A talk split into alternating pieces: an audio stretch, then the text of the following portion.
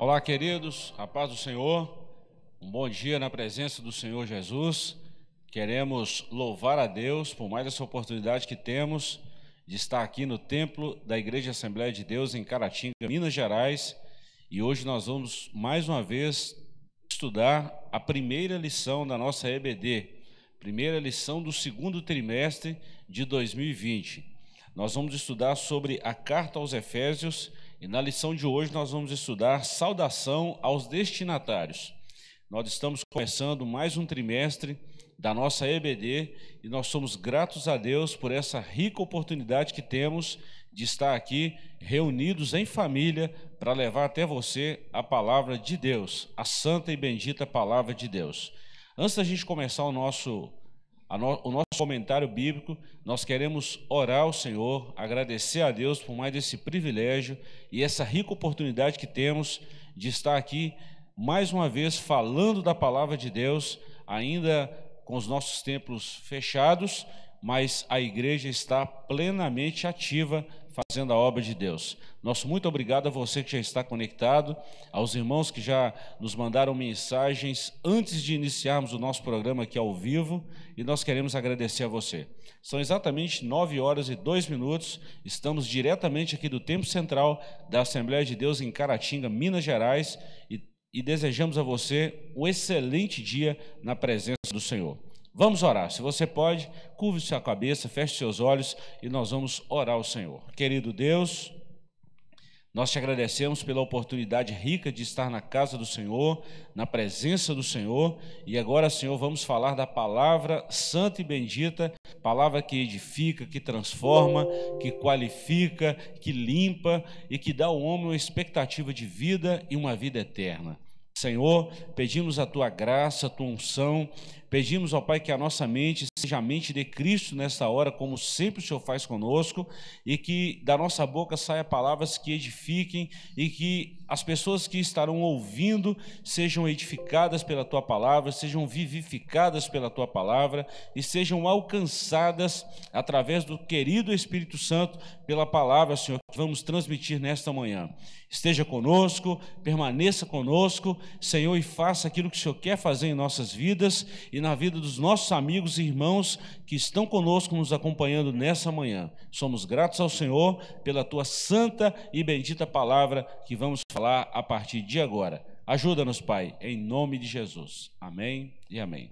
Quero agradecer mais uma vez, Diácono irmão Léo, muito bem-vindo aqui no nosso meio. Também o professor Joás, muito obrigado por mais uma vez atender o nosso convite. E nós estamos aqui para falar da palavra de Deus. Pois bem, irmãos, nós vamos começar é, comentando agora a nossa lição. Nós estamos iniciando o trimestre, o segundo trimestre de 2020. Encerramos aí o primeiro trimestre com, com a série de 13 lições. E agora nós vamos começar, a partir de hoje, o estudo de mais 13 lições é, que está baseada na carta de Paulo aos Efésios. Os seis capítulos de Efésios, que é considerado a coroa das, das escritas das epístolas paulinas, e nós vamos, a partir de agora, falar com o seguinte tema, em todo trimestre: a igreja eleita, redimida pelo sangue de Cristo e selada com o Espírito Santo da promessa. Então, nós vamos estudar 13 lições. Quais serão essas 13 lições? Eu vou só ler de uma forma é, bem resumida para os irmãos se interarem da, desse trimestre agora que vamos estudar.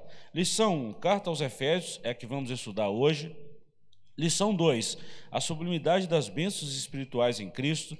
3, a eleição e predestinação. É uma lição muito bacana quando nós vamos falar sobre um tema que é muito debatido ainda hoje. 4, a iluminação espiritual do crente. 5, libertos do pecado para uma nova vida em Cristo. 6, a condição dos gentios sem Deus. É uma lição totalmente evangelística. 7, Cristo é a nossa reconciliação com Deus. 8. Edificado sobre o fundamento dos apóstolos e dos profetas. 9. O mistério da unidade revelado. Aqui nós vamos falar essencialmente o mistério que é a igreja. É. 9. 10. A intercessão pelos Efésios. 11. Atributos da unidade da fé, que são três: humildade, mansidão e longanimidade. 12 a conduta do crente em relação à família, aqui é uma, uma lição extraordinária. E a última lição, batalha espiritual e as armas do crente. Então, nesse trimestre, nós vamos começar, é, vamos falar dessas três lições que eu citei para os irmãos. Hoje, como é a primeira lição, geralmente a nossa aula da primeira lição é uma aula introdutória que abrange todo o assunto. Então, hoje nós vamos falar para quem Paulo escreveu, a forma que ele escreveu, quando ele escreveu, qual, quem é o autor desse epístola.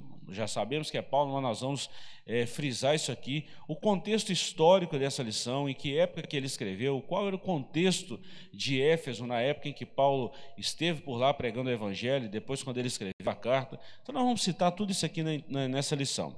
Antes de começar, eu queria, eu quero te fazer um pedido, como sempre fazemos, pega esse link, copia ele, compartilha com pelo menos mais 10, e eu vou te fazer um outro pedido. É, o nosso canal, ADEC TV, ele está disponível a você. Vá na nossa plataforma no YouTube, acesse lá no YouTube, inscreva-se em nosso canal, ative o sininho, deixe o seu like e deixe também a sua sugestão. Durante essa aula, eu quero te fazer um convite também. Deixe aqui a sua sugestão, se esse comentário bíblico que estamos fazendo durante esses dias, está chegando até você, se é, é, se é um conteúdo bacana, no nosso canal tem todos os comentários de todas as lições, que é um subsídio teológico a você também. E eu quero te convidar a entrar no nosso canal e, e, e, dar uma olhada lá nas lições que gravamos, que postamos semanalmente. Então tem todas as lições. Só para os irmãos terem uma ideia, nós vamos falar da lição 1 aqui ao vivo.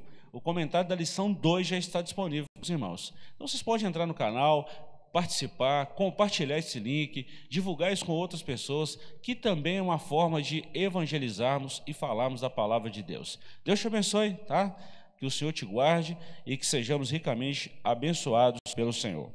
Pois bem, é, essa lição nossa de hoje está baseada no primeiro capítulo de Efésios, capítulo 1, versículos 1 e 2, e também o contexto histórico desse capítulo, que está em Atos, capítulo 19, versículos de 1 a 7.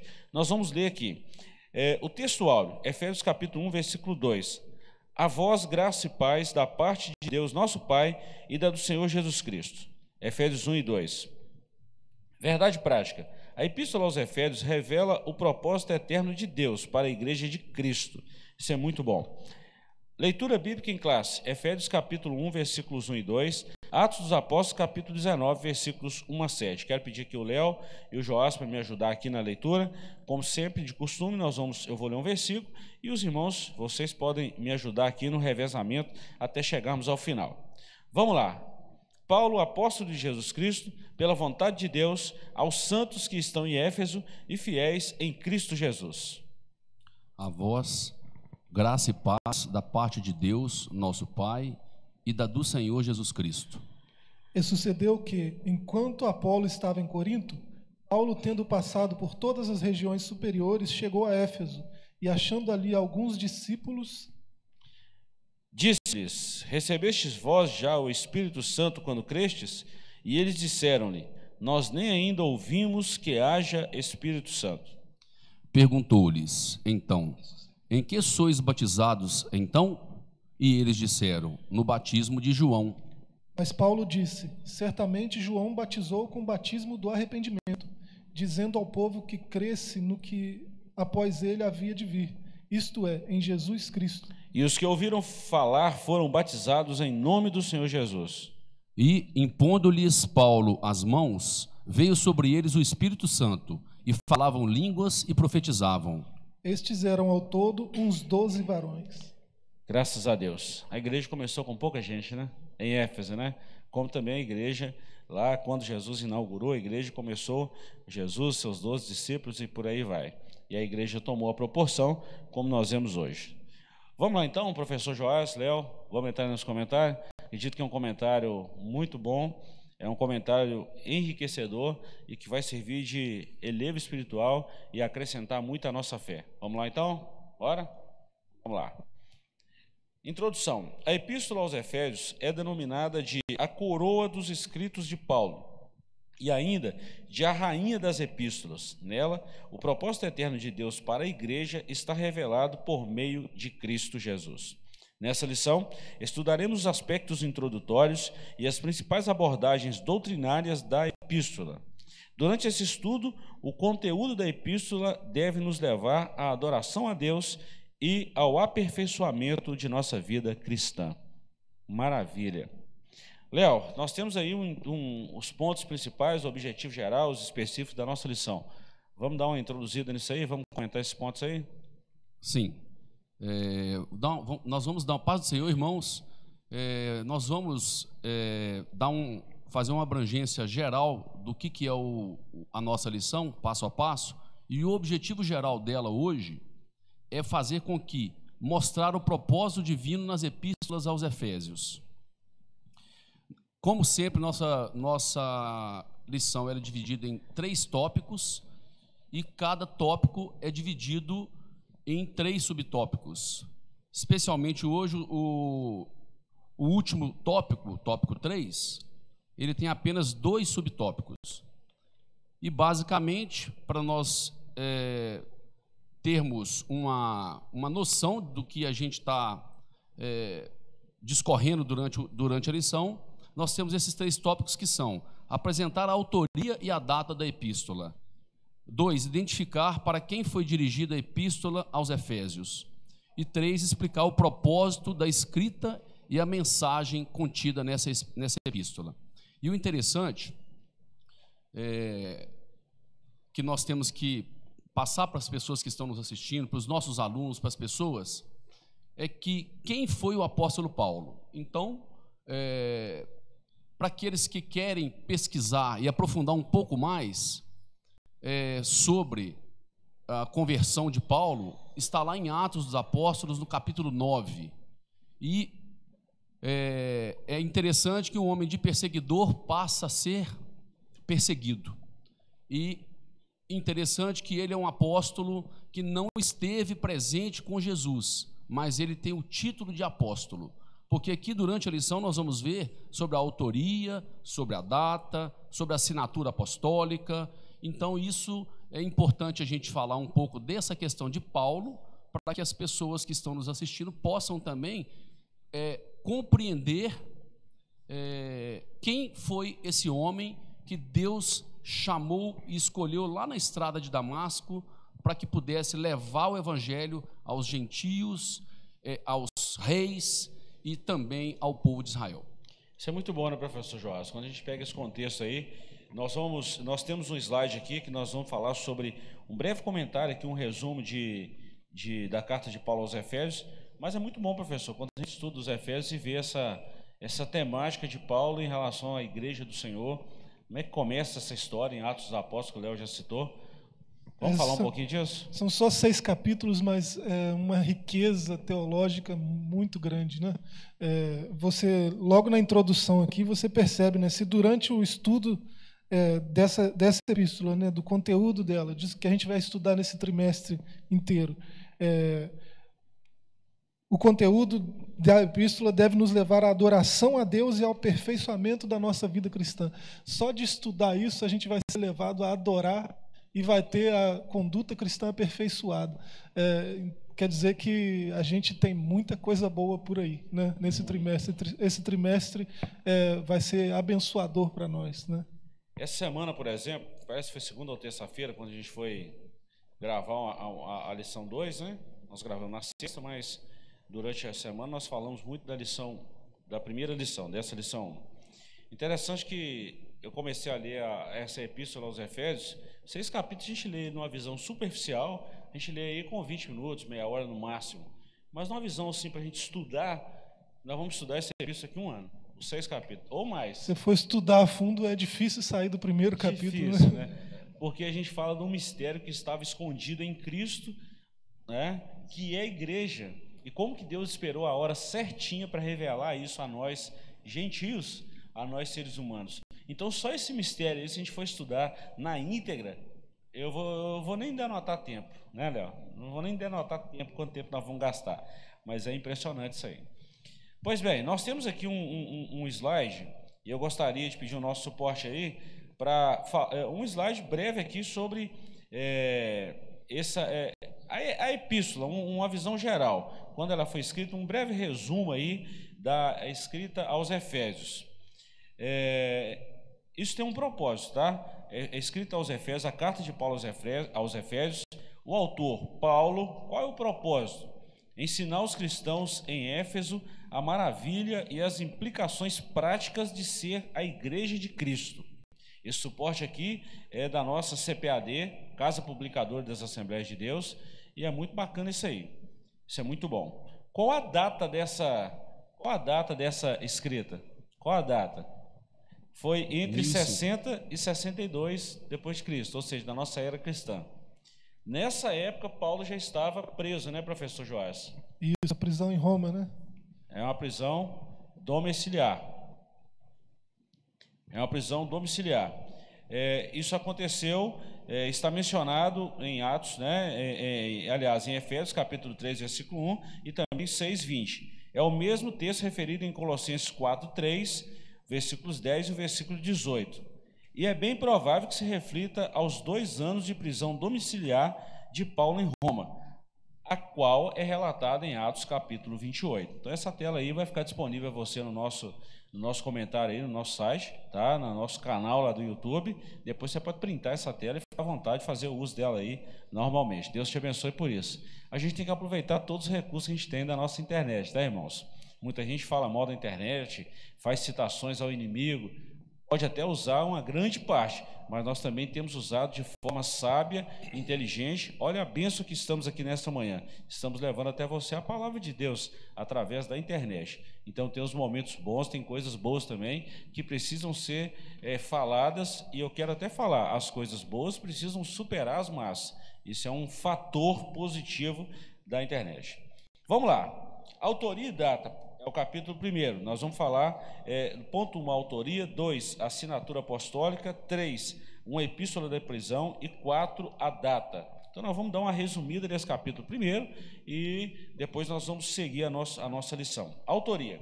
Conforme o costume da época, o autor inicia a carta declarando sua identidade. Paulo, apóstolo de Jesus Cristo. O livro de Atos menciona que ele se chamava Saulo, que é o nome hebraico, mas que também era conhecido como Paulo, em Atos capítulo 13, versículo 9. Em hebraico, Saulo significa solicitado, mas provavelmente uma homenagem a Saul, o primeiro rei de Israel, que pertencia à mesma tribo do apóstolo, claro, a tribo de Benjamim. Já Paulo significa pequeno, era o seu nome romano. E Paulo gostava muito de ser chamado de Paulo mesmo, não de Saulo, né, professor?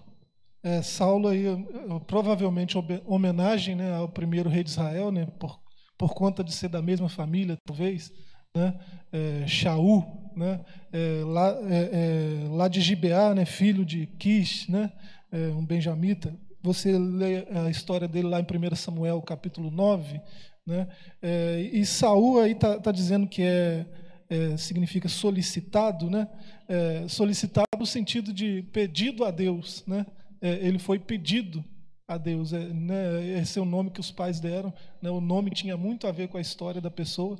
Né, então, solicitado nesse sentido. Vem da mesma raiz de, de orar, né, de é, Shaal. É Shaul, vem da mesma raiz de Shaal, né, de orar, no sentido de clamar, fazer um pedido. Né.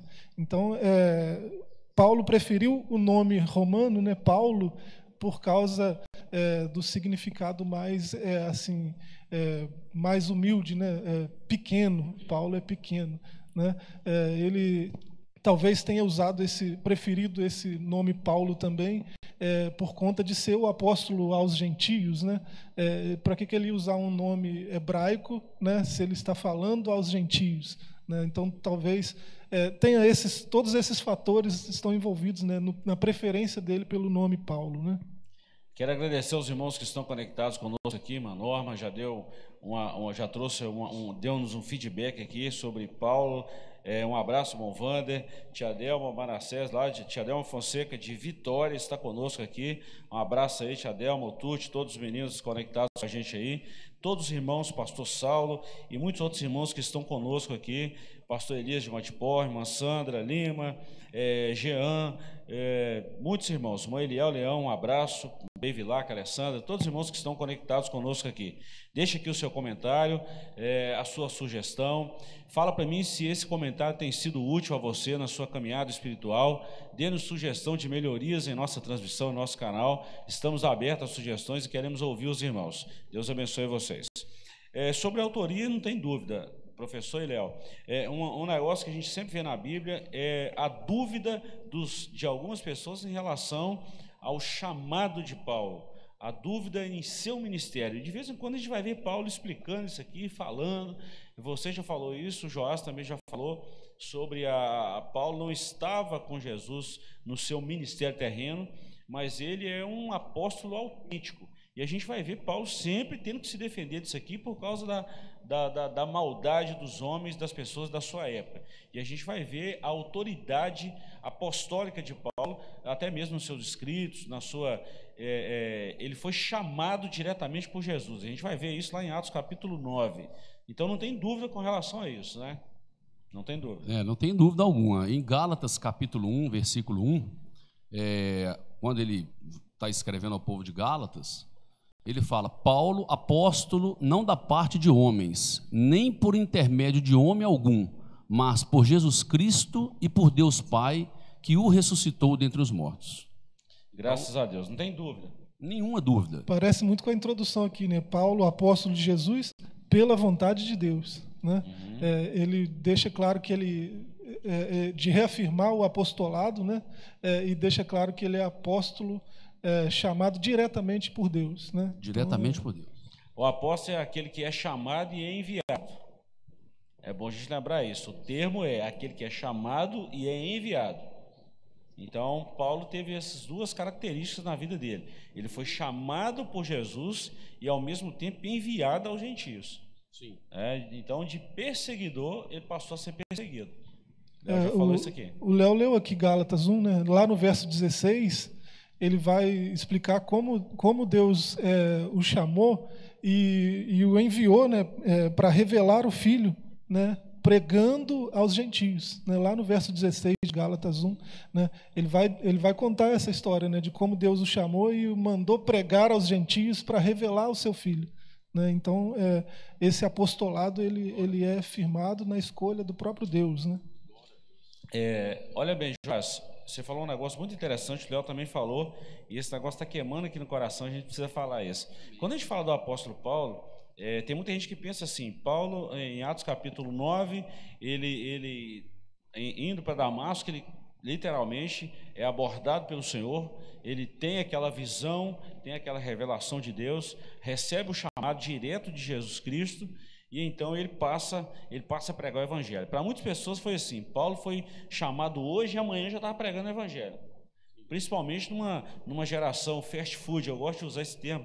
A, geração, a nossa geração, a geração atual, uma geração fast food. É aquela geração assim, pediu agora o lanche, daqui a pouco já está já tá tomando posse disso. Na Bíblia não é assim não. Não existe esse, essa rapidez na formação de um, de, um, de um homem de Deus. Não existe isso. É verdade. O, o, o, obreiro, de uma maneira geral, quando Deus escolhe, ele vai preparando aquela pessoa. Ele escolhe com o objetivo de dele fazer aquilo que aprouver ao Senhor. E para isso requer um tempo de preparo, requer todo um processo, principalmente o conhecimento da palavra, para que possa fazer de acordo com o chamado que cada um tem. E outra coisa, e Paulo, e Paulo foi assim, né? Paulo foi assim. Paulo foi preparado desde os quatro anos de idade, foi aos, aos pés de Gamaliel, era um, um, um, fariseu, um nato. fariseu, nato. conhecedor da lei, uhum. era um homem que era alistado no exército romano, era um homem que realmente ele, ele era o que, o, o que os judeus tinham de melhor ali naquele momento. E o Senhor, na sua soberania, antes veio veio ao mundo e andou com doze apóstolos, de regra, homens simples, semi-analfabetos, indoutos, e depois que Jesus ressuscita, daí passa um tempo e, e os seus não, não o receberam, o próprio povo judeu não o recebeu, e ele resolve pegar o que os judeus tinham de melhor, o Senhor resolve escolher para capacitar e enviar esse homem para poder pregar o evangelho em vários países, em vários locais fora daquele centro ali onde era Judéia, Samaria e assim até hoje, é um, depois de Jesus, eu percebo que é o maior pregador do evangelho de todos os tempos. Verdade. E quando a gente lê Gálatas, é impossível a gente falar de Efésios e não falar de outras epístolas de Paulo, né, professor? Parece que elas estão interligadas, estão entrelaçadas ali. Mas Paulo dá uma pincelada para a gente aqui, como é que foi o ministério dele, como é que foi o ministério dele, quando como iniciou, mesmo ele tendo toda essa preparação, Léo, quando a gente vê Gálatas 1, é, versículo 16, 17, 18, a gente vai ver que Paulo falando isso, olha, quando eu fui ter convosco, eu não fui de imediato, eu fui para a Arábia e fiquei lá três anos, a Arábia aqui é deserto, a Arábia aqui, nesse contexto que Paulo está falando de Gálatas 1, 16, 17, 18, é deserto, ou seja, ele ficou três anos no anonimato.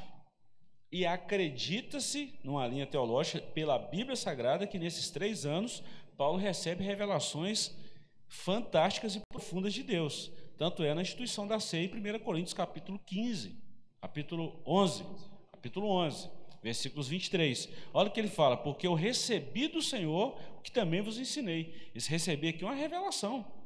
Então, no capítulo 11, ele fala da ceia, no capítulo 12, sobre os dons espirituais, no capítulo 13, a, a excelência dos dons espirituais, que é o amor. Isso tudo é revelação, professor.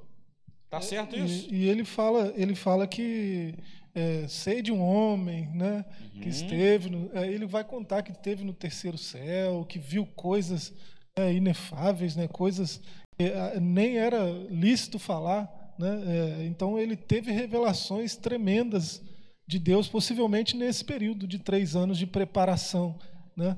É, e ele só deu início ao seu ministério de fato depois da imposição das mãos de um homem de Deus. Né? Não é? Respeitou é, tudo ele, isso aí, né? ele, ele se reservou, ele foi aprender, ele foi aprender do Senhor, né? recebi do Senhor, o que também ensinei, é, e não foi né, ao campo sem é, autoridade sobre ele, né? sem a imposição de mãos de, de outro homem de Deus. Né?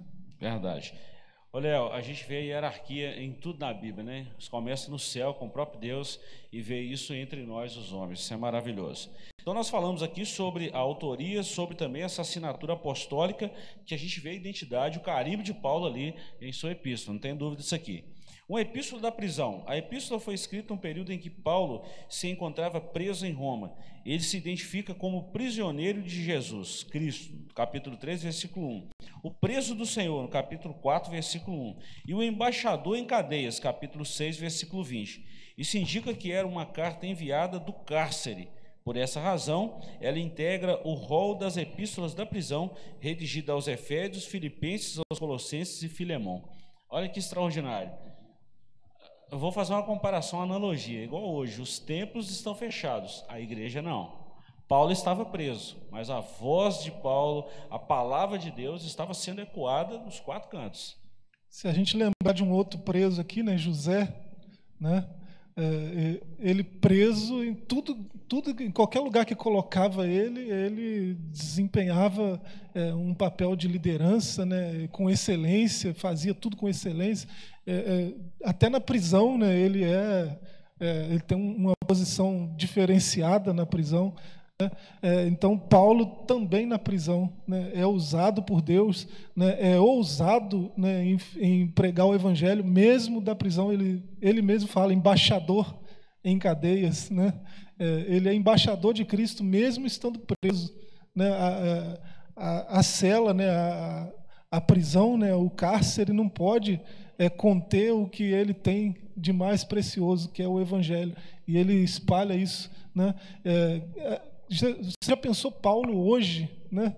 um camarada desse agora com o WhatsApp na mão, com Facebook, com Twitter, Instagram. Né?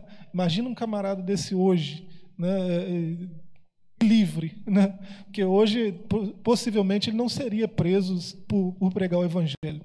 Né?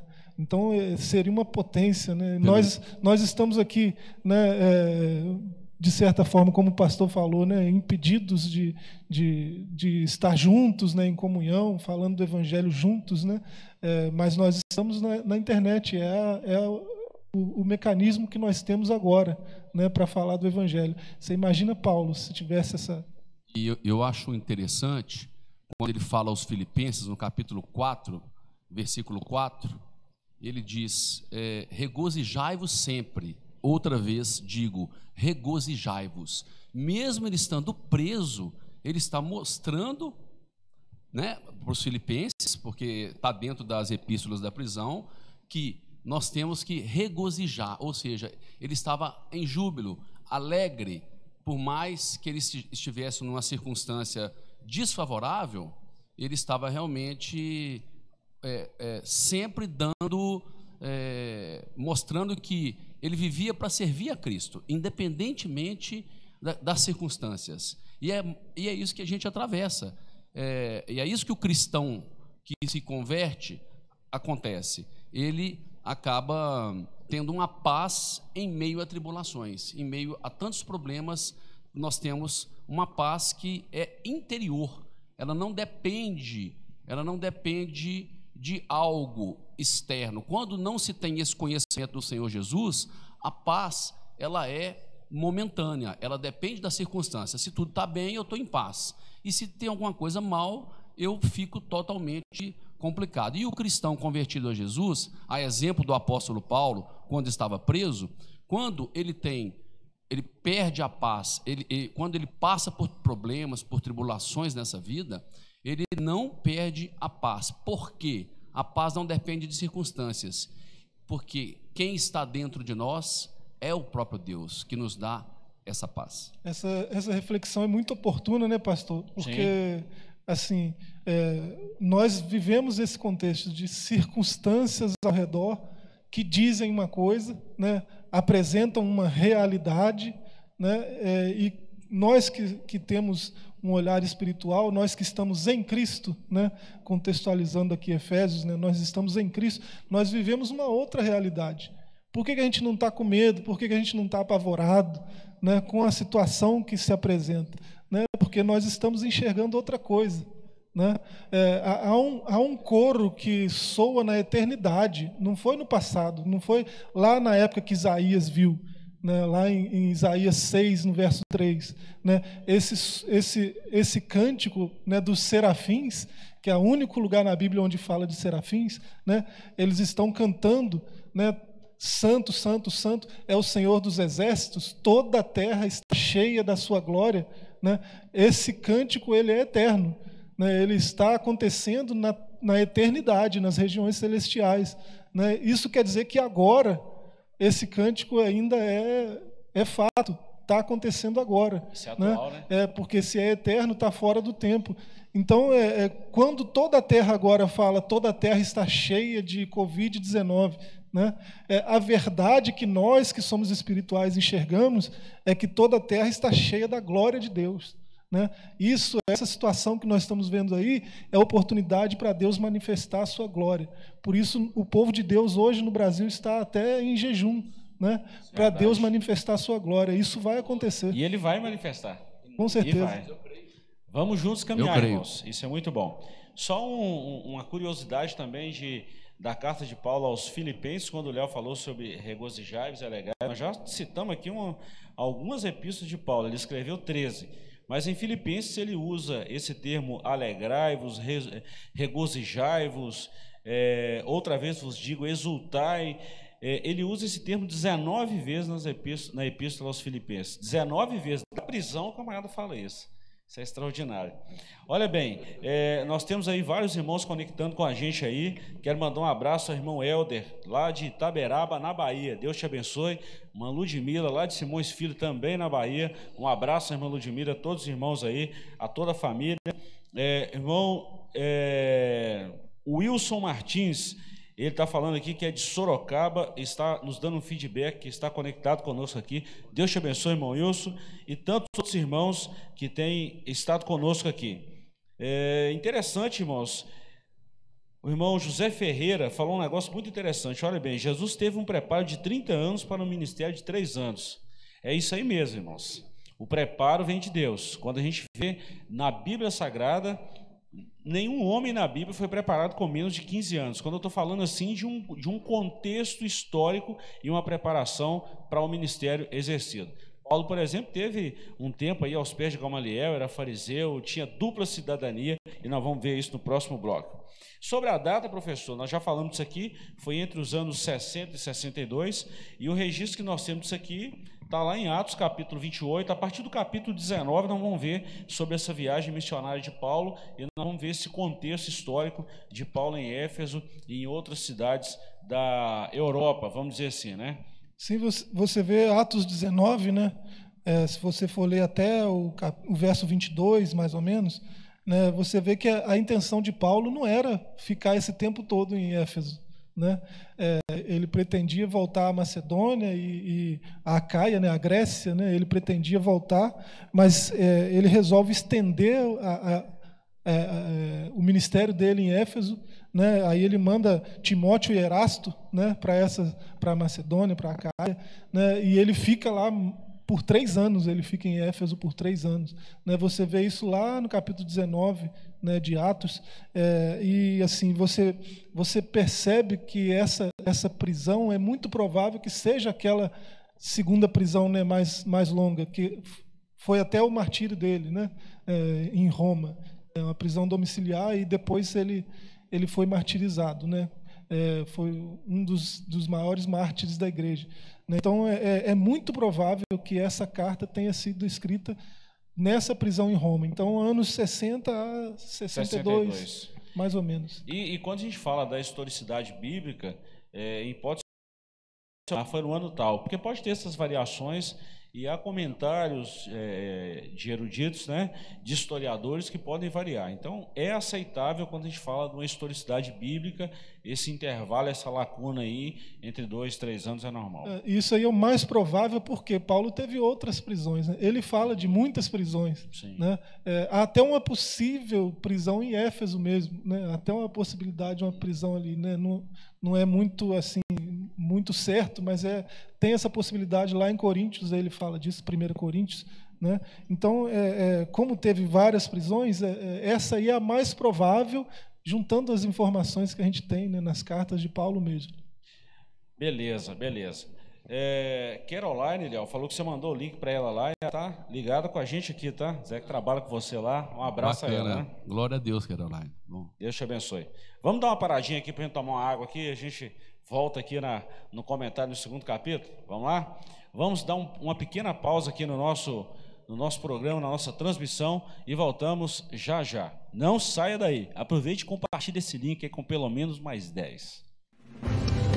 Uma verdadeira história de fé, renúncia, desafios e conquistas. Você irá se emocionar e extrair lições extraordinárias da biografia de um dos mais expressivos líderes do movimento pentecostal no estado de Minas Gerais. Recomendada por influentes líderes cristãos. Adquira agora mesmo Ari Coelho, um legado de fé e descubra detalhes de uma história de vida que pode transformar a sua. Um produto com a qualidade CPAD.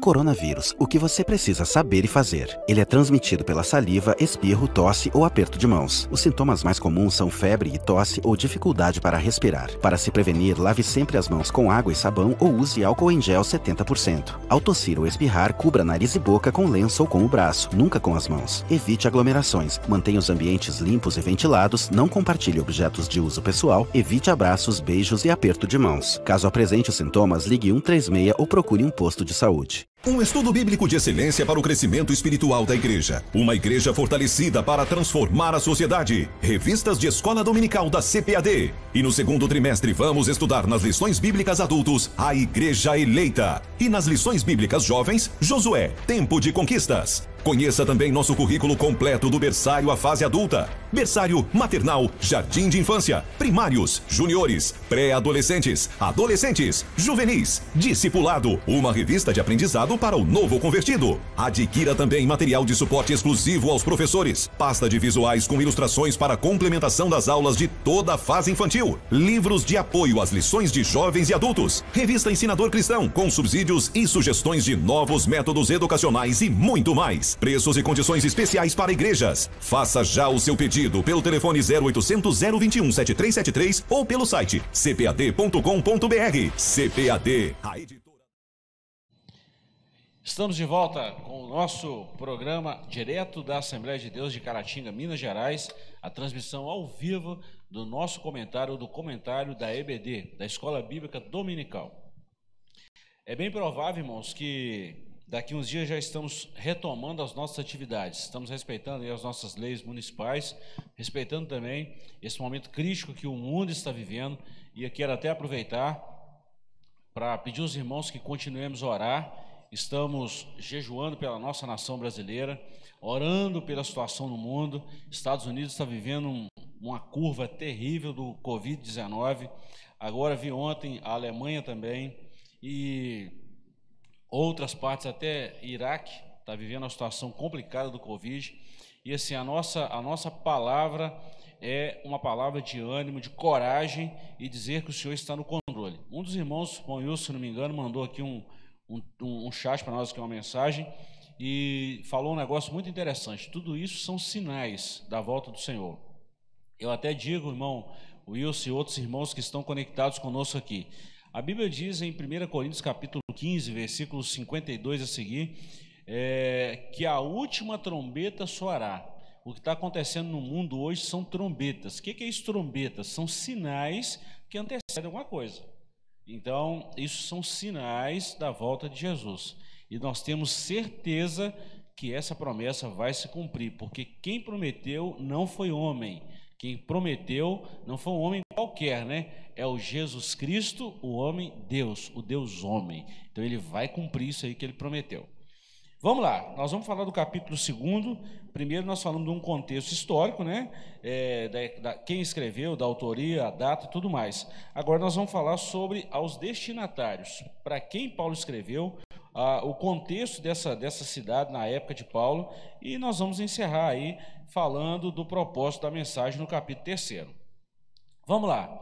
É, nós já falamos do esboço aos Efésios, né, que é essa declaração gloriosa aí, é, a, a, do capítulo 1 ao 3 é, é uma carta bem doutrinária, teológica, é a parte de ensino, e do capítulo 3 ao capítulo 6 nós vamos ver a prática disso aí, né, professor? Nós vamos ver, a, a, vamos dizer assim, a, a parte teórica e a parte prática, que é o essencial para a gente aqui, que é a base de Efésios. Vamos lá, destinatário, a cidade de Éfeso Fundada por volta de 1500, 1050 a.C., tornou-se num centro político, comercial e religioso da Ásia Menor. Hoje é o atual país da Turquia, uma parte dele, né? Era uma cidade litorânea, cujo porto desaguava no mar Egeu. Sua, sua principal rua era pavimentada em mármore, com colunas trabalhadas em ambos os lados. Era considerada uma metrópole com cerca de 500 mil habitantes tinha o maior anfiteatro no mundo, com capacidade para 25 mil espectadores. E nós vamos até na palavra do professor Joás, sentados. Próximo dali ficava o estádio com a pista de corridas e a arena onde ocorriam as lutas entre animais selvagens, como também entre homens e animais. Então nós vamos ver sobre essa cidade de Éfeso, era uma baita de uma cidade para sua época, né? É, metrópole aí está sendo até econômico, né? é, meio milhão de pessoas, né, numa época né? dessa, né, era uma megalópole mesmo. Né, e assim, uma cidade muito rica, né, muito importante na, na época. Né, ali ficava o maior cemitério de, de gladiadores né, da época. É, ali ficava é, uma das sete maravilhas do mundo da época. Né, e assim, uma cultura muito é, grande, né, uma, um fluxo de pessoas muito grande. É, você tinha que pagar para entrar em Éfeso, né? É, tinha um voucher, né? Você tinha que para você entrar em Éfeso, andar naquelas ruas de mármore, né? Aquele mármore puríssimo lá, para você pisar ali, você tinha que pagar, né? Era como se estivesse pagando um ingresso, né?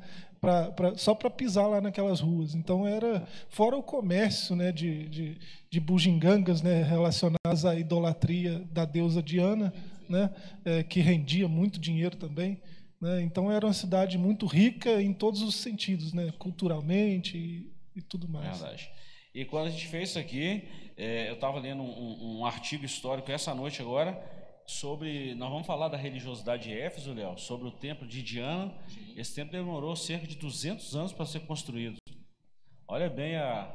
E era uma cidade grega, mas na época de Paulo estava todo o império estava sendo dominado pelos romanos. Então, aquilo que a gente fala, já falou isso algumas vezes, né? Que as principais ruas eram pavimentadas. E no caso de Éfeso, era pavimentada em mármore. Que luxo esse negócio, né? Vamos lá. Ponto 2, a religiosidade em Éfeso. A cidade abrigava o templo de Ártemis, Diana, a deusa da fertilidade, construído em mármore, todo em mármore. A economia da cidade dependia das, dos milhares de turistas que a visitavam. Sua maior fonte de renda era o comércio de nichos de prata vendidos no templo, razão pela qual seus moradores ficavam alarmados com a pregação de Paulo contra a idolatria. Então vamos falar um pouquinho da religiosidade. Eu penso, Léo, a dificuldade que Paulo encontrou para pregar o evangelho numa cidade totalmente voltada para esse culto a Ártemis ou a Diana. Sem dúvida. É, o que a gente percebe como Deus capacitou tanto esse homem que ele chegar para poder pregar o evangelho para pessoas que tinham o hábito e o costume de adorar uma deusa é, grega nesse contexto aqui na cidade de Éfeso, e a gente percebe que quando ele fez isso, ele foi é, extremamente perseguido lá. Porque quando as pessoas se deram conta da idolatria que estava acontecendo em função é, de, de, da adoração do que se acontecia lá, isso está lá em Atos capítulo 19, no verso 27 e 29, a, aqueles, as pessoas sobreviviam da venda daquelas indulgências, da venda daquelas, daqueles artigos, daquelas lembrancinhas, da, dos artesãos que faziam é, é, é, é todos aqueles confeccionavam aqueles enfeites para vender em função daquela adoração do templo da, da do templo de Diana, da, de Diana, da deusa Diana, que era a deusa da fertilidade. E depois que ele fez essa pregação em Atos, eles, quis, que, eles tentaram é, contra ele para prendê-lo e para poder realmente é, até mesmo matar Paulo. Por quê? Por que, que aconteceu é, é, e que, o que aconteceu? O que, que aconteceu lá em, em, em Éfeso, em Efésio, é, sobre essa pregação de Atos, que está listado em Atos? Porque o Deus, as pessoas ficaram totalmente confusas e automaticamente sentiram que não havia necessidade de fazer aquela idolatria toda. Porque na verdade, quando fala lá em 2 Coríntios capítulo 4, versículo 4, que o Deus deste século cegou o entendimento dos incrédulos. Muitas pessoas lá estavam cegas. Paulo, com a pregação dele, ele levou a luz para aquelas pessoas que estavam cegas. Ele tirou um pouco das vendas da, daquelas pessoas. E aí ele foi extremamente perseguido por isso. E uma perseguição feroz, né, professor? O ponto quase de custar a vida, né? É, você vê é, por que, que Demétrio né, levanta esse motim, né, o Ourives lá levanta esse motim pra, contra a vida de Paulo, porque é, a pregação de Paulo era poderosa né, ao ponto de, de, de, curar enfermos, né, a ponto de alguém pegar o seu lenço e levar lá né, sobre o enfermo e ele ser curado. Né, então, é, é, é o poder de Deus na, na, na pregação de Paulo foi muito notório nesse, nesse período que ele esteve em Éfeso, esses três anos. Né? É, você é, é, Parece que, você lendo as cartas, né, parece que é o lugar onde Deus mais usou Paulo nesse sentido. Né? Desse poder assim para manifestando cura e sinais e maravilhas desse tipo né? então é, isso é, é, lógico você é, diante de um Deus verdadeiro né os deuses falsos caem por terra né o povo deixou de ser idólatra né o povo deixou de ser idólatra deixou de dar lucro para Demétrio e seus amigos. Né? Então, Demétrio não está preocupado com a adoração à deusa mãe, né? ele está preocupado com o seu bolso, que não tem mais tanto dinheiro assim. Né? Então, ele vai e levanta aquela situação toda para é, acabar, para silenciar Paulo. Nós vemos esse contexto em Atos 19 para frente, vamos voltar a falar disso, né? Porque o que Paulo escreveu nas suas epístolas é um contexto do que aconteceu em Atos. Ele está só especificando. E é interessante. Olha bem, quero mandar um abraço aqui ao Rui Rodrigues e a irmã Liliane, que estão lá em Foz do Iguaçu e estão ligados conosco aqui. Gente conhecida sua, né, Joás? Cunhado, né? Gente boa. Abraço, Rui. Deus te abençoe aí, tá? Rui é nossa amiga aí, parceira. Deus te abençoe você aí, em toda a sua empreitada aí, em Foz do Iguaçu. Deus te abençoe.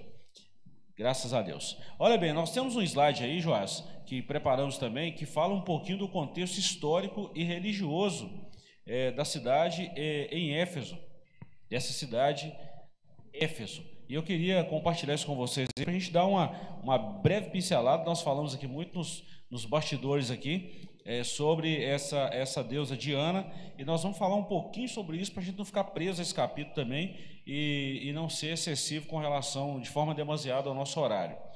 É, dentro desse, desse contexto aí dessa Diana, vamos falar um pouquinho dessa deusa aqui, professor? Está é, tá aí na nossa tela. Essa deusa Diana, ou Artemis, nós estamos falando de uma mitologia grega e com, com uma mistura romana aí também, né? mas principalmente a mitologia grega. E essa deusa ela tinha uma importância, é, vamos falar assim, um, um, destaque na cidade de Éfeso. Ela era uma deusa venerada dessa cidade. E Paulo chega nesse contexto desse culto pagão. Vamos falar um pouquinho dessa deusa, desse, desse culto pagão aí dentro dessa, dessa cidade de Éfeso. É, ela era conhecida como a deusa da fertilidade, né? Você vê o peitoral dela, né? Vários conjuntos de seios, né? É, abaixo no manto dela e assim em volta do pescoço você vê vários animais, né? Vários conjuntos de animais. Era a deusa da caça também. Né? É, a, a, deusa mãe da natureza, né? era a Virgem Santíssima que desceu do céu, né, que no caso eles falavam que caiu do céu, né, é, há uma, uma tradição de que um, um meteorito, né, caiu lá aonde é o templo, aonde era o templo da deusa Diana, né, e desse meteorito eles esculpiram a deusa, né, essa imagem, essa figura aí, é, filha de Júpiter e Latana, né? Se fosse, se nós estivéssemos agora em, em, Éfeso, naquela época, né? naquele Éfeso daquele contexto, é, a, a, cidade estaria em festa, porque ontem, é, 11h45 por aí, né, da noite, é, Júpiter e Plutão se alinharam. Né? É, ela é filha de Júpiter. Né? Isso é um, é, é um acontecimento. Né? Estariam festejando lá em Éfeso por, causa, por conta dessa idolatria. Né? É, a Diana dos Efésios, né? ela é essa, essa grande mãe da natureza, essa deusa mãe né? que caiu do céu, né? caiu do próprio Júpiter, né? Zeus. Né? E eles adoravam é, nesse templo que era uma das sete maravilhas do mundo da época. Né? Nós achamos esse, esse slide aí para esse contexto, esse fundo histórico aí, porque isso é muito bom. Eu gosto da história bíblica, é, ensino o nosso curso teológico, a historicidade bíblica, e quando a gente fala isso aqui, joga uma luz ao texto bíblico da interpretação. Como diz o nosso pastor João de Deus, que está conectado conosco aqui, Bíblia interpreta Bíblia. Um abraço, pastor João, irmã Hebe e todos os irmãos que estão conectados conosco aqui. Deus abençoe vocês. Modernil Geraldo, um abraço a você aí também, todos os irmãos que estão ligados aí na nossa transmissão do, da Escola Bíblica Dominical, do nosso comentário. Vamos seguir. É, ponto 3, nós falamos aí da religiosidade em Éfeso. Ponto 3, a igreja de Éfeso. Paulo evangelizou a cidade e seus arredores durante três anos. Está em Atos capítulo 20, versículo 31. Quando chegou a Éfeso, o apóstolo encontrou doze discípulos, dos quais batizou nas águas e conduziu a receber o batismo no Espírito Santo. Em seguida, evangelizou os judeus na sinagoga por um espaço de três meses. Olha, os, olha as citações aí, Atos capítulo 19. E alguns judeus e alguns e como alguns judeus resistiam ao evangelho, voltou-se para os gentios, pregando no salão alugado numa escola de Tirano. Atos capítulo 19, versículo 9. Olha bem, em Éfeso, Deus usou Paulo poderosamente e a igreja crescia, pois até os lenços e aventais do apóstolo foram usados para curar os enfermos e expulsar demônios. E aqui nós vamos voltar num texto que Jesus falou lá em Mateus, Marcos capítulo 16, versículos 15 a seguir. Olha como que isso cumpre na íntegra. Ide por todo mundo, pregar o evangelho a toda criatura. Quem crê e for batizado será salvo, mas quem não crê será condenado. E estes sinais vão seguir os que crerem. Em meu nome expulsarão os demônios, falarão novas línguas, pegarão as serpentes, e se beberem alguma coisa mortífera, não lhes fará mal algum. E imporão as mãos sobre os enfermos e eles ficarão curados. O que, é que eu quero destacar? Que esses sinais só vão acontecer quando a, quando a igreja sair das quatro paredes, que é o templo. Enquanto estiver nas quatro paredes que é o templo, dificilmente isso vai acontecer. Os sinais vai acompanhar. Se a igreja estiver parada, o sinal vai ficar parado também. Mas se a igreja sair, esses sinais vai acontecer. Isso nós vemos claro na vida de, de Paulo, é, em Éfeso e em tantos outros lugares. Eu não estou dizendo que os sinais não vão acontecer a igreja estando no templo, não é isso que eu estou dizendo. Eu estou dizendo que a nossa atividade como igreja não é estar paralisado, é estar fazendo a obra do Senhor. E isso implica em ir fazer a obra do Senhor no campo ou em qualquer lugar que a igreja estiver. É, a igreja tem que transcender o templo, né? Não, não é, a igreja não é só esse povo que se ajunta no templo, né? É isso que o pastor está falando. Transcender o templo e também não ficar ligada em placa denominacional. Importante. Né? Nós, nós estamos sempre ligados em Cristo. E aqui, pastor, é, dentro desse tópico 3 da igreja de Éfeso aqui, é, ela não está estabelecendo, quando Paulo, as pessoas usavam os aventais, o lençol para poder fazer a cura de enfermos que eles pegavam com Paulo, ela não estabelece nesse texto uma doutrina Boa. em relação a isso. Né? Isso foi o contexto daquela situação que específica. Porque tem tem denominações ainda hoje, atualmente, que utilizam desse, desse, desse, desse texto para justificar é, é, pseudocuras, e, enfim, né, fora daquilo que está no, no contexto bíblico. Porque nós temos que lembrar que texto sem contexto é um pretexto para que as pessoas possam fazer as coisas. Então é importante que nós estejamos sempre voltados para o conjunto da Escritura, para que ninguém possa ser levado para um caminho que não é o caminho ideal e apropriado. É, não tem dificuldade quando nós seguimos o ensinamento bíblico. Não tem, não tem disso aí não. Ah, Deus pode fazer alguma coisa de anormal ao que nós conhecemos? Ele não só pode como faz. Né? Mas isso tem um contexto voltado para a palavra de Deus. Qualquer coisa que nós fizermos que não tiver um, respaldo bíblico, que não tiver baseado na Bíblia, fora, sai fora. Isso não tem nada de contexto bíblico, é nada de Deus nisso aí. É interessante falar disso aí. O contexto ali me parece que é por causa da idolatria mesmo. Deus, Deus fez esses sinais assim tão evidentes, né, do seu poder através de Paulo, porque aquele povo era muito devoto mesmo, né? Era idólatra e muito devoto, né, a Deus a Mãe né, a, a, Virgem Santíssima, né, a protetora, a Diana. Né? Então, é, é, como eles tinham essa devoção cega né, à rainha mãe lá, é, foi necessário é, Deus agir dessa forma, naquele contexto. Né? Você vê lá em Atos é, 19, né, no, nos primeiros versos 3, 4, você vê duas horas de adoração a Deus adiante. Duas horas, os, cara, os caras ficaram clamando em, em voz alta né, em adoração a Diana por causa de Paulo. É, então, é, foi necessário Deus agir assim, né, com poder, com sinais maravilhosos, né, para que o povo se convertesse de fato. Sabe o que eu fico pensando nisso aqui, professor Léo? Sabe o que eu fico pensando? É exatamente a aplicação do Salmo 115 nesse contexto aqui de Paulo. Deus, Deus é fantástico nisso aqui. Ele, ele, ele não ia perder uma oportunidade dessa. O que está lá no Salmo 115? Ora, o Deus deles não são assim. Tem boca, mas não fala, tem pé, mas não anda, tem mão, mas não apalpa, tem garganta, mas som nenhum sai da sua boca, tem olhos, mas não vê. Era exatamente isso. Quando Paulo chega lá falando de um Deus grandioso, de um Jesus que ele tinha visto no caminho de Damasco e que teve poder para julgar ele do cavalo mesmo. As pessoas que estavam com ele não viu e ele viu tudo, ouviu tudo, né? E, e, Paulo vai falar isso em Atos capítulo 9, Atos capítulo 22, Atos capítulo 26. Ele, ele repete a sua conversão. Então, quando ele chega lá falando desse Jesus que é vivo, de um Jesus que transforma, de um Deus que faz tudo e muito mais que o, a Deus de ano não podia fazer, com certeza. Foi uma gama de pessoas que, que serviram a Jesus e falou assim: peraí, o Deus desse camarada está pregando aqui é diferente do nosso. Vamos, vamos Vamos contextualizar isso aqui. Corrigindo a referência aí, pastor, é verso 34 de Atos 19, né? Tá. Eles gritaram por quase duas horas, grande é a Diana dos Efésios, né? Bacana, é bom. Um abraço ao Marlon, família do irmão Edenés, Regiane, Deus abençoe a todos vocês. Pastor Enéas Ovide, toda a família de Entre Folhas, aos irmãos de Entre Folhas, pastor Odiel, de Vargem Alegre, Deus abençoe vocês. É muito bom é, ter vocês como aqui. Irmão Caleb Ferreira, Edna de Santa Margarida. Deus abençoe os irmãos também. Graças a Deus pela companhia de sempre. Aos irmãos Dom Correia, pastor Luciano Romão e toda a família, Deus abençoe. Irmã Elisângela Romão, Deus abençoe a todos os irmãos aí. Pois bem, estamos finalizando esse bloco aqui também. Nós vamos falar sobre as saudações epistolares. Já falamos muito disso, da autoria de Paulo, a, a, a implicabilidade de Paulo em, em, em, trazer essa saudação epistolar, esse selo, é, vamos dizer assim, esse selo apostólico, e Paulo vem trazendo isso aqui.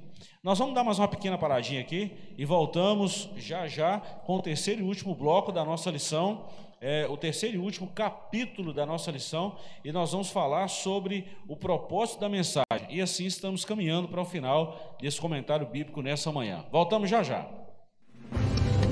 Uma verdadeira história de fé, renúncia, desafios e conquistas. Você irá se emocionar e extrair lições extraordinárias da biografia de um dos mais expressivos líderes do movimento pentecostal no estado de Minas Gerais. Recomendada por influentes líderes cristãos. Adquira agora mesmo Ari Coelho, um legado de fé e descubra detalhes de uma história de vida que pode transformar a sua. Um produto com a qualidade CPAD.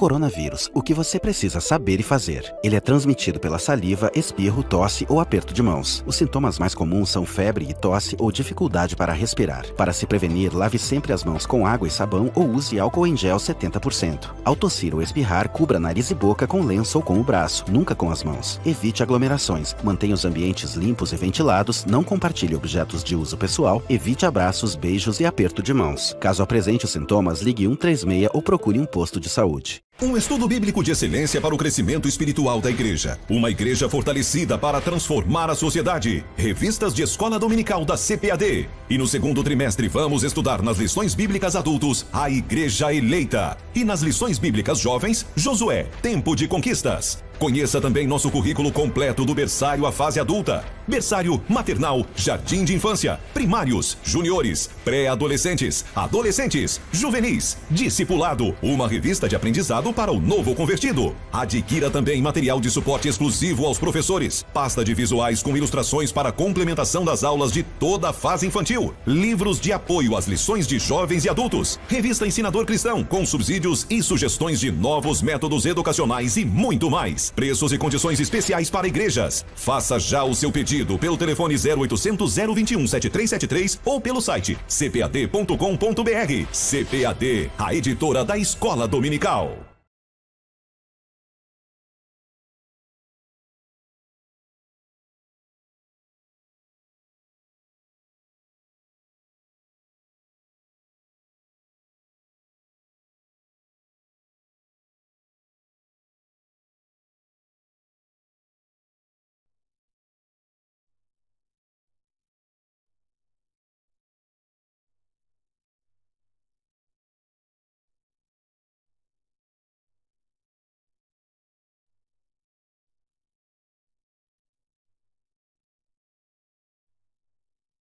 Dar um abraço aqui para o nosso irmão Rogério Bento, toda a família do irmão Isaías Gama, irmã Magda, todos ligados com a gente aqui.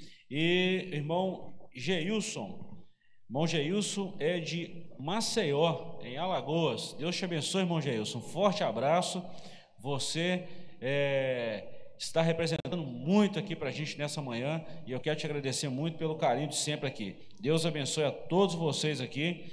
É, vocês são bênção de Deus para nós. Moisés de Abreu, de Vargem Alegre. Deus te abençoe.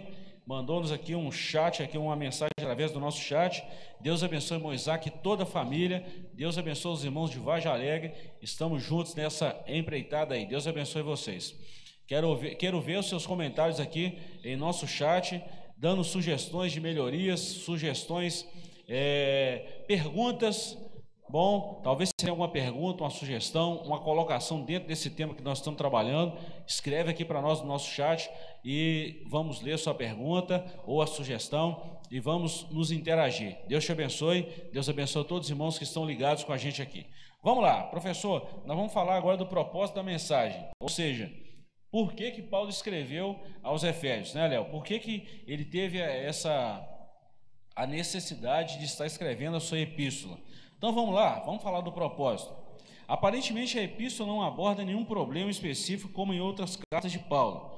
Porém, nos capítulos iniciais da carta percebemos algumas que sinalizam a solução de certas questões. Por exemplo, havia novos convertidos que vinham do mundo helênico, era uma cultura grega, né, extremamente alta, e praticavam religiões de mistérios e magia, mas que agora se reuniram com os santos de Éfeso. Não por acaso, o apóstolo mostra àqueles crentes que Cristo está no controle do universo inteiro. Essa palavra se aplica hoje. Cristo está no controle de todo o universo. Isso não saiu do controle dele. A palavra de Deus é viva mesmo, né? É, toda a terra está cheia da sua glória. Graças a Deus. Vamos falar desse pouquinho desse, desse contexto aqui. É, Léo e professor, vamos trabalhar esse contexto aqui, esse propósito? Vamos lá, professor. Vamos falar desse contexto aqui, desse propósito. Havia nessa cidade de Éfeso algum, algumas pessoas que praticavam magias.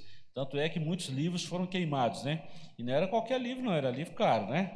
É, você vê lá em, em Atos 19 ainda, né? Uhum. Lá no verso 19, né? É, eles voluntariamente trazem né, esses livros é, e quem está escrevendo Atos né, é muito cuidadoso, né, ele fala de, do valor dos livros, né, 50 mil é, peças de prata. Né? É, uma peça de prata, né, um denário, é o salário de um dia de um trabalhador de campo. Né? É, isso está nos evangelhos, é, é, muito conhecido. Né? Então, é, são 50 mil dias de, de, de, trabalho que estão sendo queimados ali. É porque é, isso mostra que há uma conversão genuína. Né? É, a pregação de Paulo foi eficaz. Né? É, e pregação eficaz, ela tem ela tem que ter algumas coisas. Né? É, é, quem, quem ouve a pregação tem que ver na vida de quem está pregando que esse Deus é verdadeiro, né? que esse Deus muda de fato as situações, que esse Deus de fato está no controle das situações. Né? Então, é, eles enxergaram isso em Paulo e por isso receberam a pregação de Paulo com poder né? É, e se converteram de forma genuína. Né? Tem um texto que fala: quando eu fui ter convosco, eu não fui simplesmente em palavras, em sabedoria. Paulo mesmo falou isso, né? Mas eu fui em demonstração de poder. Então nós vamos falar que a ação de Deus na vida do homem representa muito mais qualquer palavra que fala. Um caminhão de palavras não vai resolver nada, mas a ação de Deus na vida do homem, o testemunho na vida desse homem, vai gritar muito alto, né, Léo? Com certeza.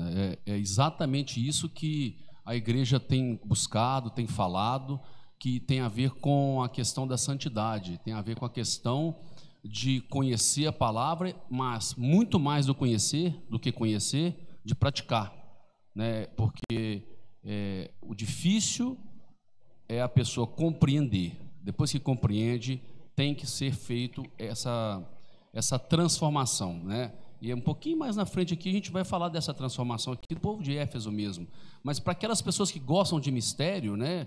É, tem muitas pessoas que, igual aqui os helênicos, né? Falando de mistério de magia e agora se reuniu com os santos de Éfeso, né? Nós temos um texto que, que Paulo também, uma das, das epístolas de Paulo, escreve aos Colossenses no capítulo no capítulo 2, no versículos de 1 a 3, que eu gostaria de ler para a nossa nossa meditação sobre essa questão de mistério.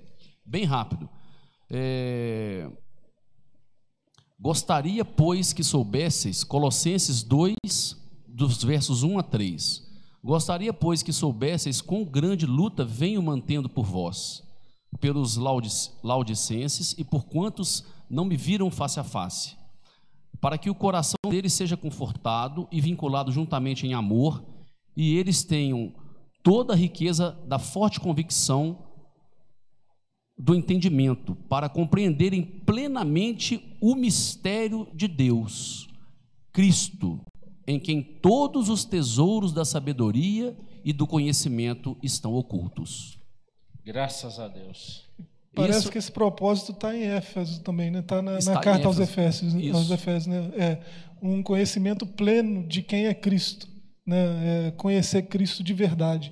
Né? É, por isso a gente já falou é, outras vezes né, que Efésios é a cristologia mais profunda, né, mais rica é, das cartas paulinas. Quando ele fala aos santos que estão em Éfeso, eu gosto sempre de colocar que é, santo não é aquela pessoa que ela é, não tem pecado, que ela é uma pessoa evoluída. São aqueles que são separados. Nós somos santos.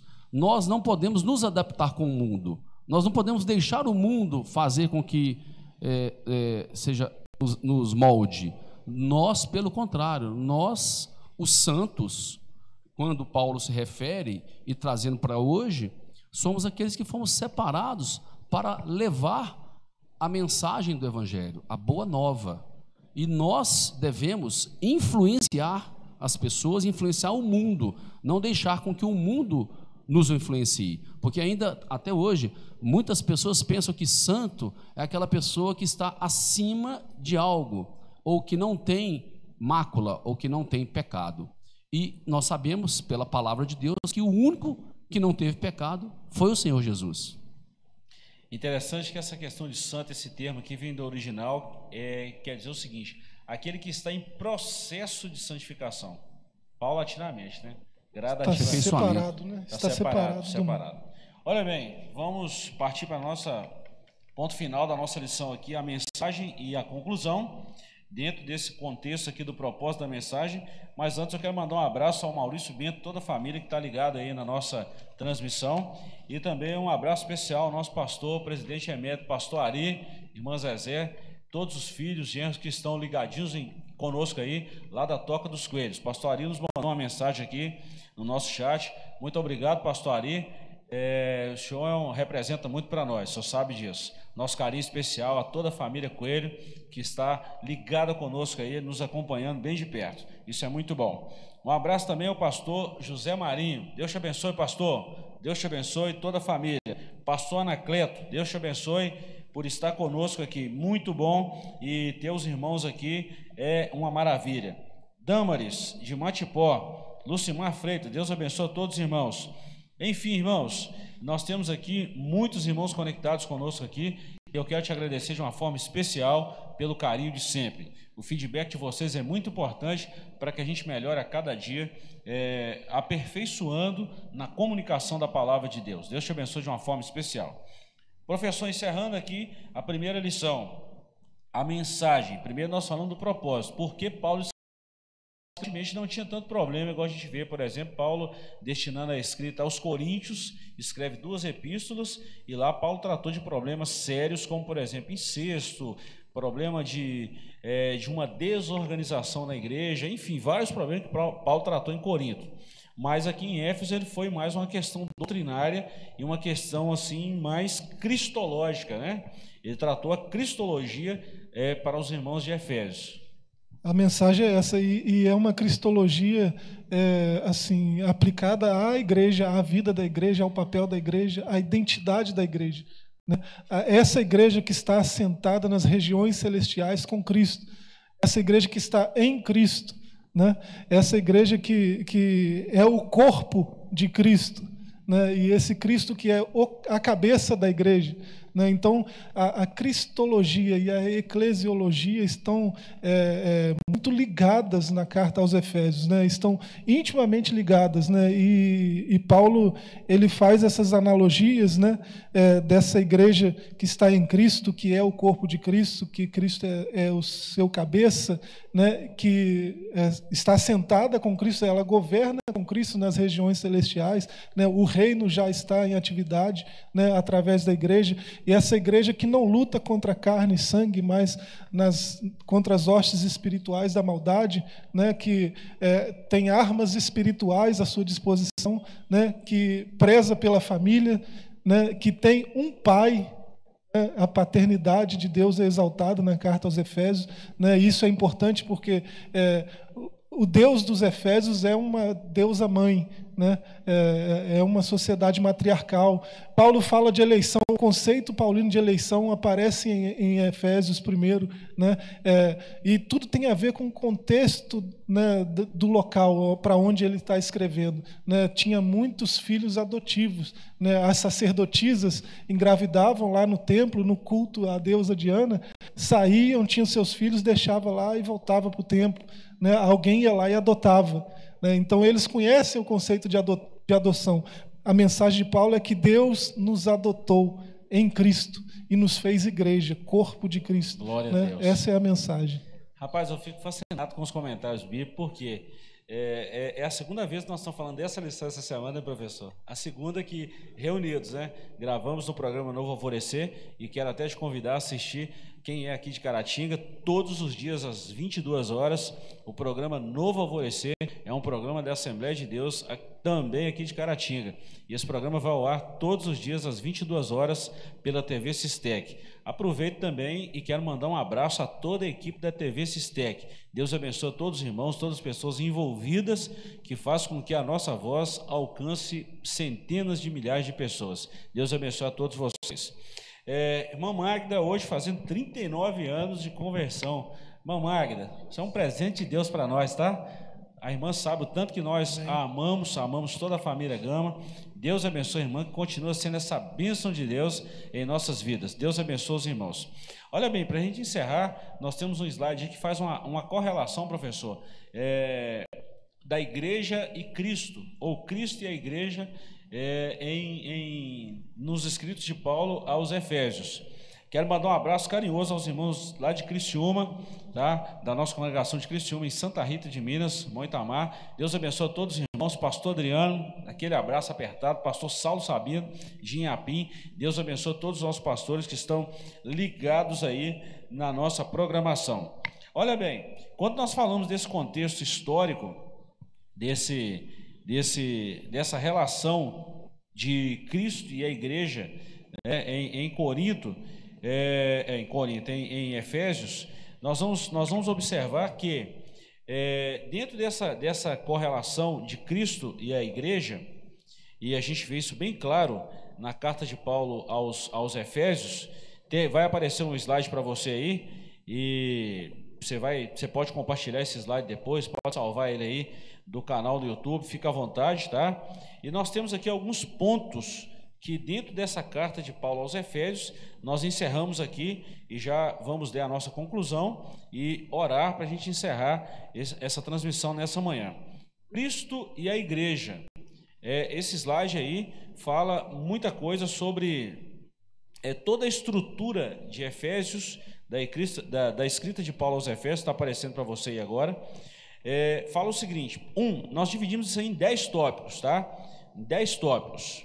Um, Cristo é o cabeça da igreja. Isso é fato. Está aí as referências, está tudo em Efésios, capítulo 1, versículo 22 a 23, capítulo 4, versículo 15, capítulo 5, versículo 23. Cristo é a pedra angular, a pedra de esquina, a que foi rejeitada pelos construtores. Mas nós vamos ver que Cristo é a pedra central, onde toda a igreja, nós pedras vivas, estamos edificados nele.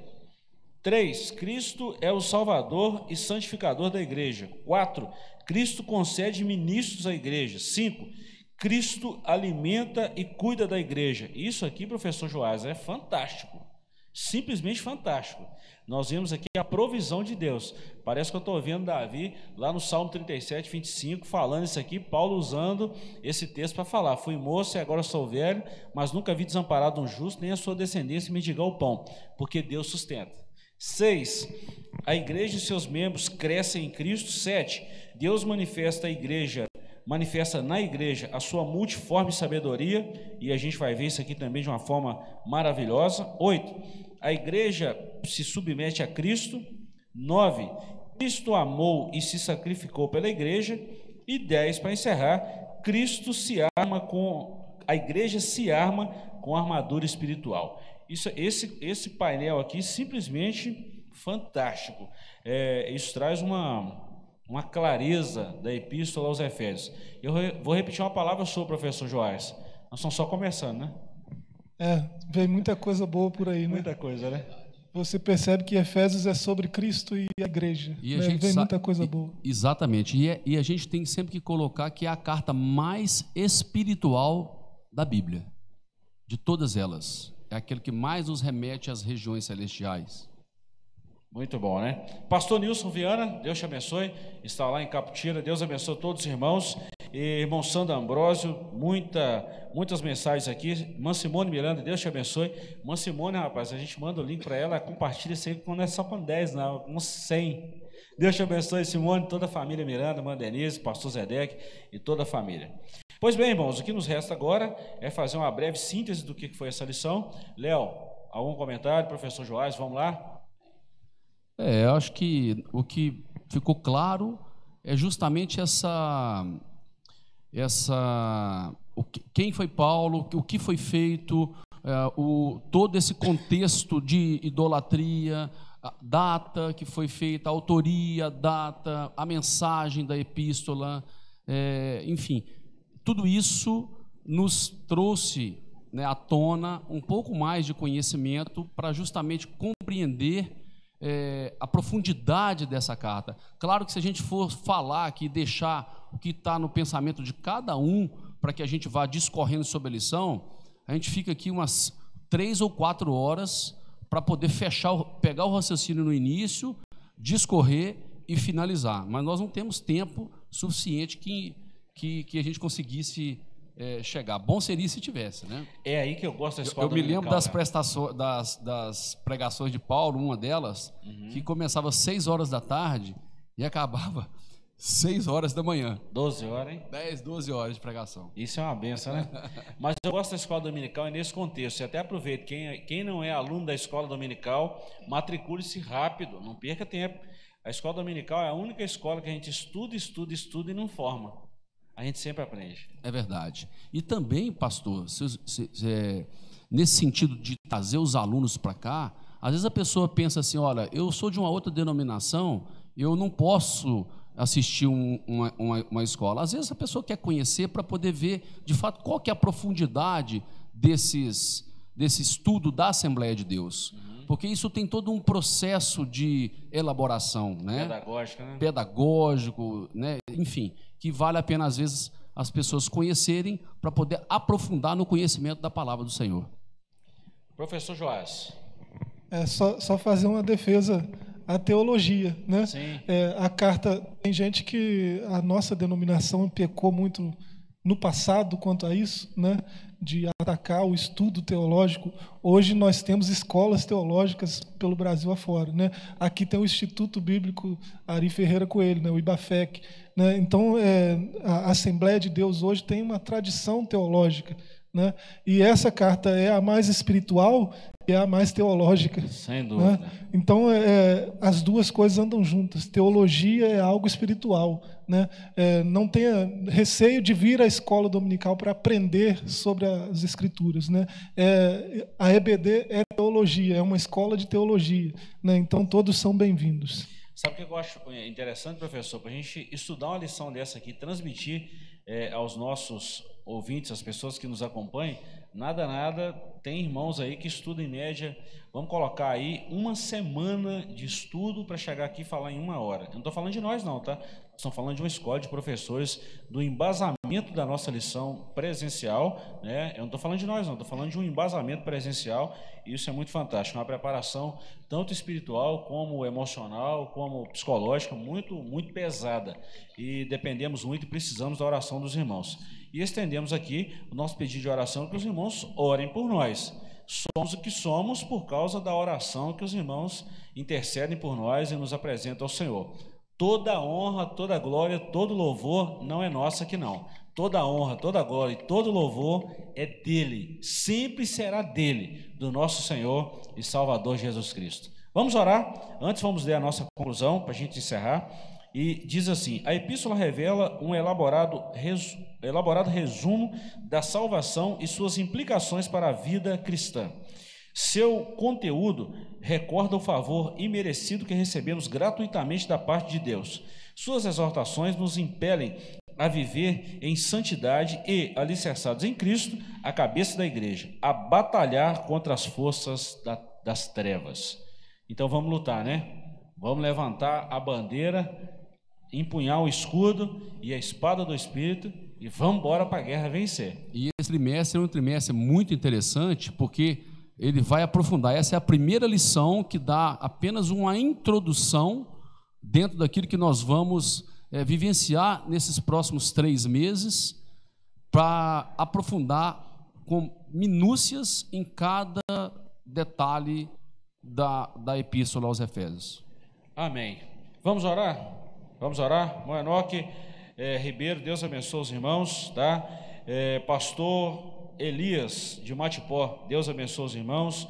Mãe Suzana Gama, pastor Eli, Eliseu, Elias, Deus abençoe toda a vida do pastor Elias, pastor Eliseu. E o que está acontecendo também, nós estamos debaixo da nossa autoridade, né? nosso presidente, pastor presidente, Deus abençoe e nós agradecemos por essa oportunidade e a confiança que o Senhor tem em nós para desenvolver esse trabalho que estamos desenvolvendo aqui. Deus abençoe pastor Eliseu, irmã Suzana, todos os nossos obreiros aqui. Um abraço, pastor Sebastião Correia, a todos os nossos professores aqui da nossa EBD. Vamos orar? Professor Joás, vamos orar agradecendo ao Senhor e nos despedir dos nossos ouvintes e dizer que logo mais a partir das 19h30 horas nós vamos começar a nossa transmissão 19 horas.